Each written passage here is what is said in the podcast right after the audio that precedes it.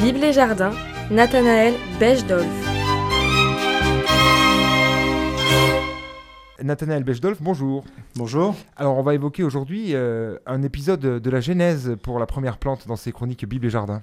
Oui, pour cette première chronique, nous allons démarrer par un épisode de la Genèse, du commencement de la création. Adam et Ève sont dans le jardin, ils découvrent leur nudité, leurs yeux à tous deux s'ouvrir et ils surent qu'ils étaient nus. Ayant cousu des feuilles de figuier, ils s'en firent des pagnes. C'est dans Genèse 3, verset 7. Euh, si l'art a souvent euh, associé ce, fait à la feuille de vigne, c'est bien avec des feuilles de figuier euh, qu'Adam et Ève se sont cachés. Ainsi, l'homme et la femme se cachent aux yeux de Dieu. Et le texte poursuit avec un dialogue entre Dieu et Adam et Ève. Pourquoi vous cachez-vous? Ah, ils se cachent parce qu'ils ont mangé le fruit défendu. Mais Nathanaël, je pense que vous voulez aller plus loin dans les raisons qui poussent Adam et Ève à se cacher. Oui, bien sûr. Nous allons voir que cet égarement de l'homme et de la femme conduit Dieu à chercher continuellement à lui rendre sa dignité et à couvrir sa nudité, autrement que par des feuilles de vigne. Dieu avait adressé à Adam et Ève des recommandations. Ils pouvaient profiter de tous les arbres du jardin d'Éden, sauf d'un.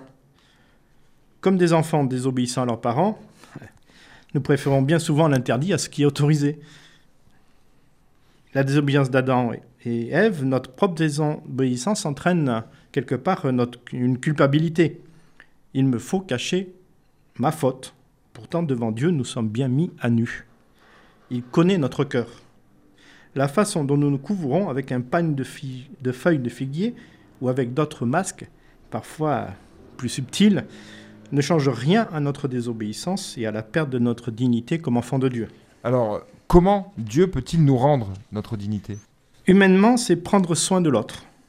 Vous savez, dans un accident, auprès d'un SDF, d'un réfugié, euh, toutes ces personnes qui sont en difficulté dans la rue, euh, la première chose à faire est de protéger la personne avec une couverture. C'est le premier geste qui rend sa dignité à l'autre. C'est aussi à cela que nous sommes appelés comme le bon samaritain qui s'occupe du blessé dans le fossé. Aimer son prochain, s'occuper de ses frères en humanité, et un geste qui nous rend aussi notre propre dignité. Et puis, la parole de Dieu nous aide à retrouver cette dignité. Tel ce juif contemporain de Jésus, Nathanaël, qui lisait la parole sous le figuier, qui profitait de son ombre, et à qui Jésus a dit Quand tu étais sous le figuier, je te voyais. C'est dans Jean 1, verset 48. Étudier, lire la Bible, c'est comme manger une bonne figue sucrée et juteuse. Il nous faut manger cette parole. Elle peut nous paraître parfois amère, insipide, salée. Puis, nous découvrons toute sa richesse. Elle sera douce à nos entrailles, comme une figue ou comme du miel.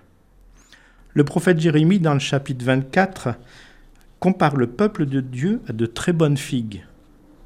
Alors l'Éternel dit, Je les regarderai d'un œil favorable et je les ferai retourner en ce pays. Je les rétablirai et ne les détruirai plus. Je les planterai et ne les arracherai plus. C'est dans Jérémie 24, verset 2. Voilà comment Dieu nous voit. Nous n'avons plus à nous cacher, car il nous rend dignes d'être fils et filles de Dieu. Merci Nathanaël. La prochaine fois, nous évoquerons ensemble le papyrus. À bientôt sur RCF. À bientôt. Bible et Jardin, Nathanaël Bechdolf.